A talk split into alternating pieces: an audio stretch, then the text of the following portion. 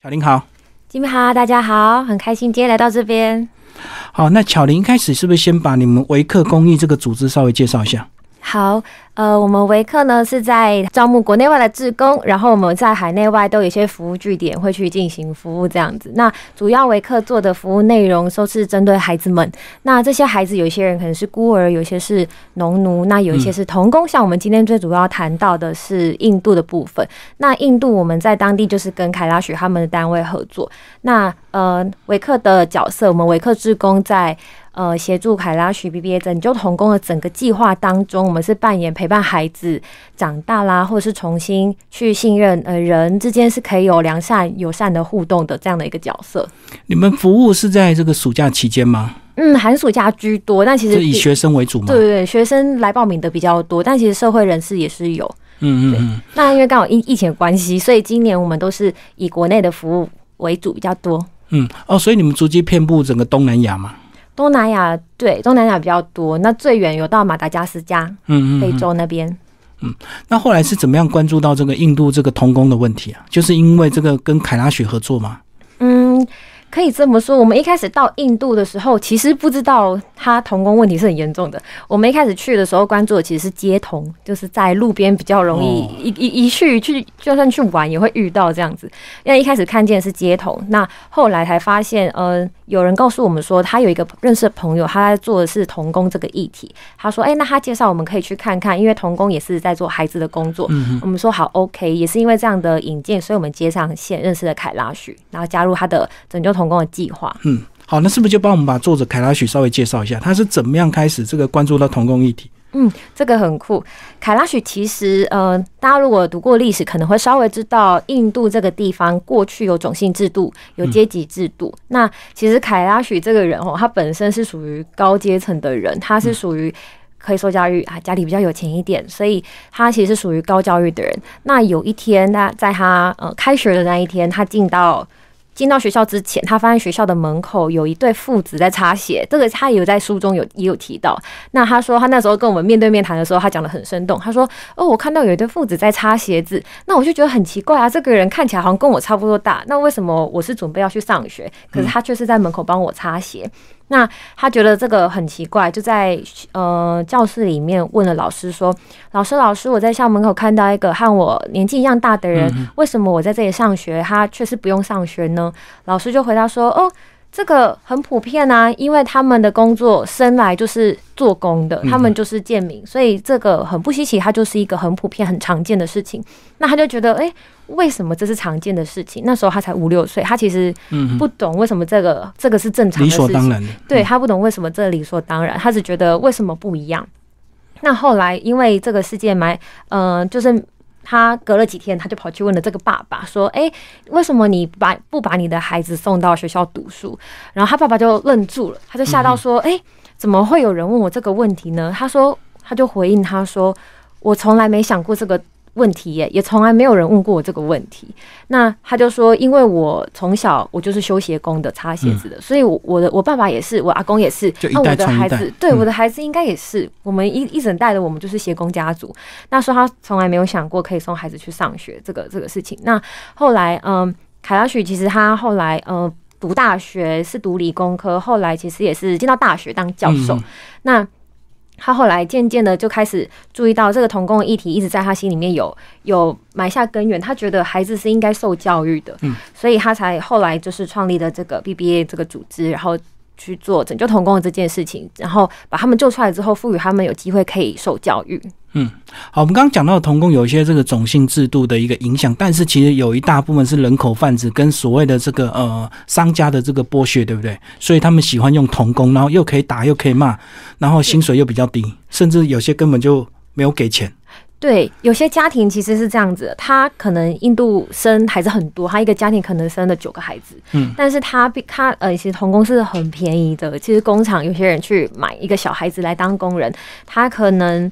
呃，一个对一个家庭来说，他卖掉两个孩子才有办法供给一个孩子去读书。嗯所以他他的家里面的人，可能十个孩子里面，可能真正可以去读书的只有一到两位，其他的孩，但前提是其他人全部都被卖掉，有钱了才能让他们去读书。就是有些要牺牲了。对，这这是有一种有一种的情况是这样子，那那其他有更多种的情况，是因为家里的长辈其实是不晓得他们的孩子被抓去工厂里面当童工，有一些甚至是以为我家的孩子怎么失踪了，我找不到，他们其实是很紧张，对他们很紧张很慌张，觉得我的孩子怎么这样突然就不见了，其实在路上就被掳走，这这种的也是有。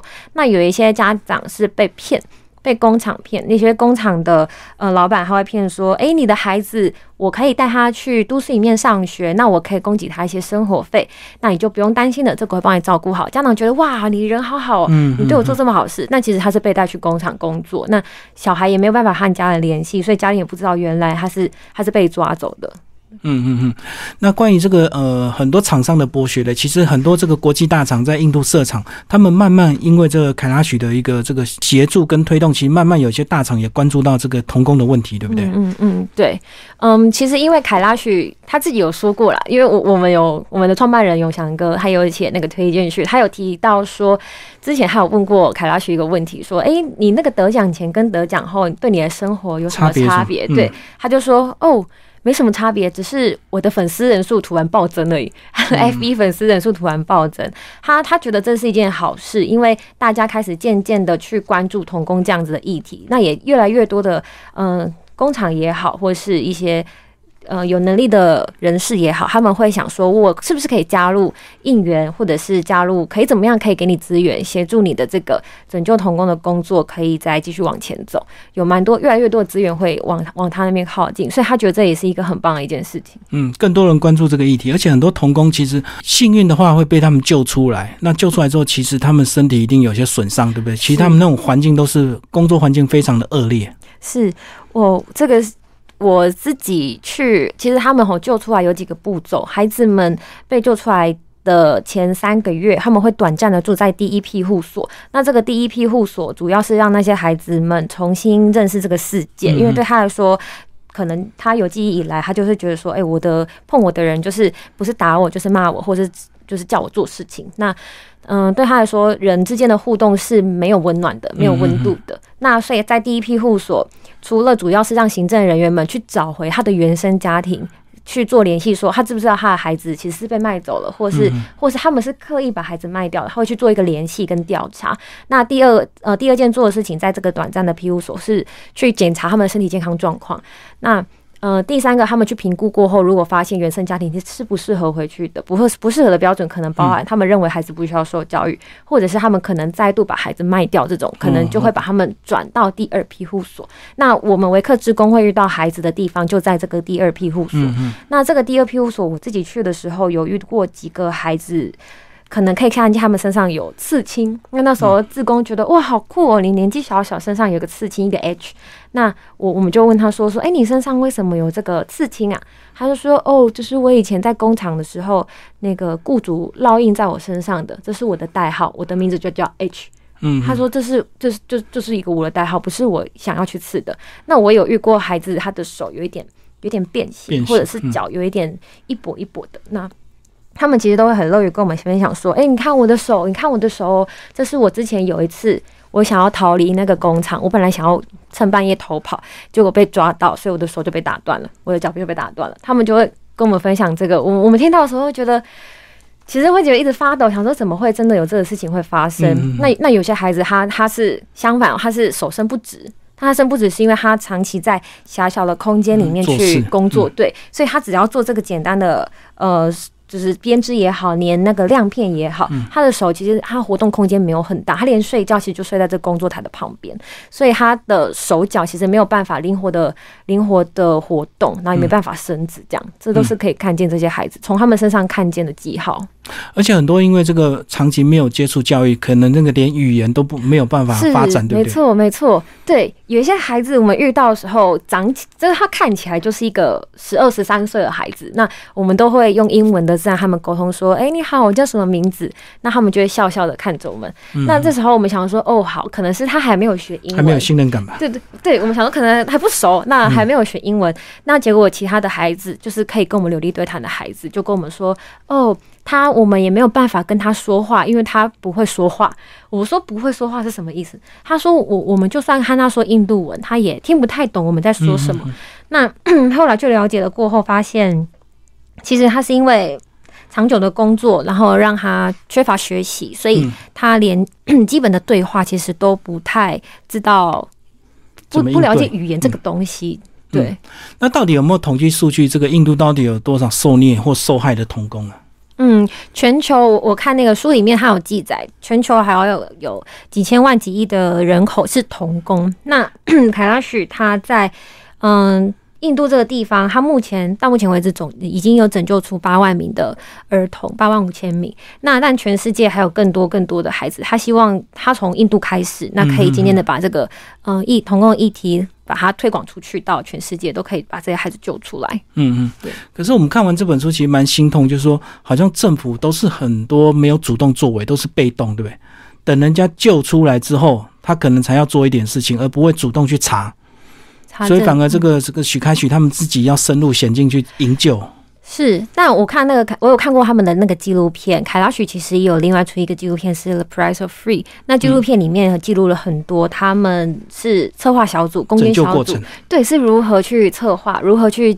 假装说，比如说我先伪装，我要去应征你们当员工，去了解你们整个里面对工厂的环境。那孩子可能人都在哪里？那确定真的是有成功，他就去攻坚。那其实这个东西，他们都是有跟当地的警察配合的，其实都是有先讲好，然后联系。那因为。单纯只有民呃民间的力量，其实他们力量也没那么够，所以他们跟当地的警察、政府其实也都有密切的联系，然后有有合作去拯救孩子这样子。嗯，对啊。可是为什么警察都不会先发现，都一定要通报之后他们才配合？是是，我觉得这可能就是民间团体存在的原因。嗯，可能警察他们有自己的分配吧，我不晓得他们是怎么运作的。但呃，有一些通报的线索，可能是县民啊，或是甚至是警察官员，他们发现的这个问题，或是。觉得这工厂有问题，他们反而是去通报凯拉许他们的组织啊，他不信任警察，对，或者是 他觉得警察共犯组织，对，可能觉得哦，凯拉许他们就是会做这个事情，那但是警察会给予协助啊，但可能不会是自己有个策划小组这样子。嗯嗯，因为我们看到其实工厂一直在那里，那它整个一直在生产，然后其实呃如果有心的话，其实很容易去察觉里面的一些异常，但是我觉得整个印度好像大环大环境的一个氛围就是呃。好像政府或者是很多这个官方机构，他们也是默许所谓的种姓制度，就是认为很多儿童去工作那是本来他们的命运这样子。嗯，种姓制度这个东西，其实在印度。这个王朝建立的时候，其实已经废除了。但我觉得种姓制度就像我们的习俗，或者是旧有的观念，或是传统一样，它是深植在当地人民的心中。所以，嗯，对他们来说，其实他们也不是说我不想改或者什么的。我觉得他们只是没有想到说我可以改，可能没有这个这个这个概念。嗯，对。那后来这个凯拉许是怎么样被关注到，然后被提名，最后得到这个诺贝尔和平奖？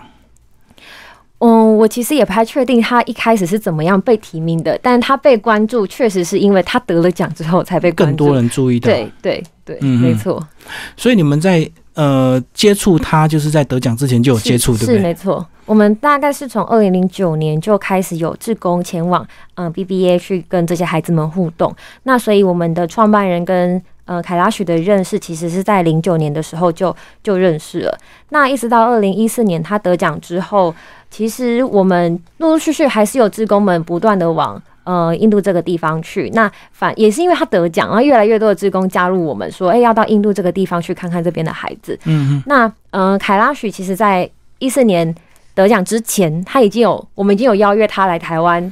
旅游了，那时候他已经答应我们说好，OK，只是我们还没有排定他的旅游行程的时候，他就得奖了。嗯，然后他一得奖之后，对，他就完全没有时间可以来了。那幸好我们的田次长那时候他还是在驻印度的大使，那我们的田次长那个时候还在那边的时候，他就有邀约去，呃，邀约那凯拉许来台来来台湾这样子。那听说他，我是看田次长，他跟我们说，哦，他一问，哦，凯拉许。医生就说：“OK，好，我去台湾，因为他本来就有打算想要来台湾玩。那他也他也说，因为我的这群孩子其实有很多很多台湾职工来我这个地方协助照顾。那对对他来说，这些台湾的职工都是他在台湾的孩子们。那其实对我们这些职工来说了，他也是我们在印度的爸爸。那还有他老婆。”苏美达也是我们的妈妈这样子。嗯嗯，所以他对台湾本来就有一定的熟悉，因为太多志工过去服务。是，其实我们刚刚讲的是男性童工，那其实女性童工他们处境就更悲惨，对不对？对，没有，好像被庆幸啊，或者是怀孕都是常态。是这种也是有，但呃，我们去的那个地方，像我自己去服务的地方是叫宝拉爽，宝拉爽是呃男童工庇护所，所以我其实我遇到的做男性男性比较多。那我知道他们有另外一个女女性童工的庇护所是法伊萨巴，在一个距离就是是都市更远的地方这样子。那嗯，透过书里面，书里面其实有提到这些妇女们的童工，有的也是编织去做编织或者捡石头，那有的其实是统计，也是都有。嗯嗯嗯，那其实这本书啊，看起来非常心酸，对不对？好像呃，在印度的童工问题，包括全世界其实都有了，包括中国大陆一定也有很多这个童工被被这个奴役啊。那我们身为这个，我们到底能够做什么事情来呼应或声援这样的一个议题？是，嗯，我自己到呃印度当志工的时候，我有有一场 orientation，就是那边的老师就对着我们这群志工。介绍整个 BBA 的组织是怎么进行的。其实我觉得很感动的是，呃，我们这些志工对 BBA 组织而言，除了是人现场到那边陪伴这群孩子以外，他们认为我们这些志工的现身说法，对他们来说就是一个最好的推广。把这些孩子的人生故事，透过讲座分享也好，或是透过与朋友聊天的时候提到也好，这都是对他们来说都是呃推广同工议题不应该存在的的一种方式。所以，嗯，我觉得投身加入。或者是关注，对他们来说都都是一个很好的协助，或是协助转发相关的资讯。还有我们怎么样买商品来关注这个商品到底有没有友善环境？是是，这个也很重要。我们到底怎么知道这个东西它确实不是透过童工去剥削出生产出来的一个产品？是，其实网络上有蛮多网站可以查得到，说哪一些品牌，我们当然不好去说是哪些，但是呃，网络上其实你一查可以查得出查得出来说哪一些品牌它是有使用童工的，哪一些品牌它的制造过程是。是如何？所以其实我们可以透过，嗯，像网络很发达，其实我自己都是上网去 Google，觉得 OK，好，这是一个，这是一个没有使用童工的品牌，我就会比较安心的下手的。就是我们如果不买，它就没办法生产，没办法生产就不会请童工。是，这是我们最彻底解决根本的方法。对，有我们主最基本的可以做到的部分。对，因为有童工，就表示一定是有利可图嘛，是厂商才会去剥削，或者是去抓这些人，或者去跟人口贩子买。是这些童工吗？嗯，没有错，没有错。呃，我自己一开始吼是也是因为那个 BBA 组织的老师跟我说，你们知道什么什么什么跟什么什么牌子吗？我们说知道啊，这都是国际大牌子。他说你们知道他们都是在我们印度使用童工制造的工厂吗？我们就说我们不知道。所以其实透过去印度这一趟跟老师他们聊天，嗯，也是第志工们第一次去遇到说，原来这些我们买东西的时候。也是有间接的和童工有接触了。我们是间接的这个加害人。是，嗯，好，那最后如果这个读者对这个议题有兴趣，除了呃关注这本书，还有哪一些相关的网站或粉砖可以关注？是不是也把你们这个呃维克公益的粉砖介绍一下？是，如果大家有兴趣的话呢，也可以在 Google 上搜寻维克，微小的维客人的客。嗯，维克的单位，我们在官网上可以看到一些印度的资讯，也有一些印度的纪录片可以查询。那另外，我们在明年呃三月的三月十三日星期六，也有一个活动，其实是响应印度 BBA 他们呃 BBA 他们在每年十一月都会办一个 India March 的活动，它是一个路走活动，这是在倡议走遍印度的大小村庄去倡议说，哎，拒绝童工，拒绝童工。那其实我们就是用这个原型把这个。呃，路走的活动搬到台湾来哦，在台湾办对，所以每年三月我们都会办一个为爱而走，微小的为爱心的爱，为爱而走的一个路走活动。那这是一个免费的活动，邀请大家一起来路走，然后一起响应这个这样的议题。只是在台湾我们进行，就不单单只是谈童工的议题，我们把比较生活化，比如说孩子一天在，比如节目在印度、尼泊尔、蒙古，在这边地方的孩子们，他们一天的。比如说四十八块，他们其实就可以吃饭吃一整天了。我们把这些比较生活化的议题搬到这个活动，对对对，让大家可以认识认识。哦，所以是你们年度的一个重大活动，是每年三月。嗯，那如果说想要真的是到印度去走一趟，去陪伴这些孩子嘞，怎么怎么样？你们什么时候会有这个所谓的这个招国际志工的一个招募计划？是我们每年的招募计划，其实在每年九月就会把隔年一整年的计划打开，让大家报名，是没有错。但因为现在还有疫情的缘故，所以明年二零二一年的计划，我们目前还在观望中。那最快可能会在二零二二年会开放印度的梯队。嗯嗯，邀请大家和我们一起去到这个地方看巴拉熊的孩子。好，我们今天非常谢谢维克公益的这个副秘书长洪巧玲为大家介绍这本书《为孩子奋斗的决心》，然后这本书木马文化出版，谢谢，谢谢。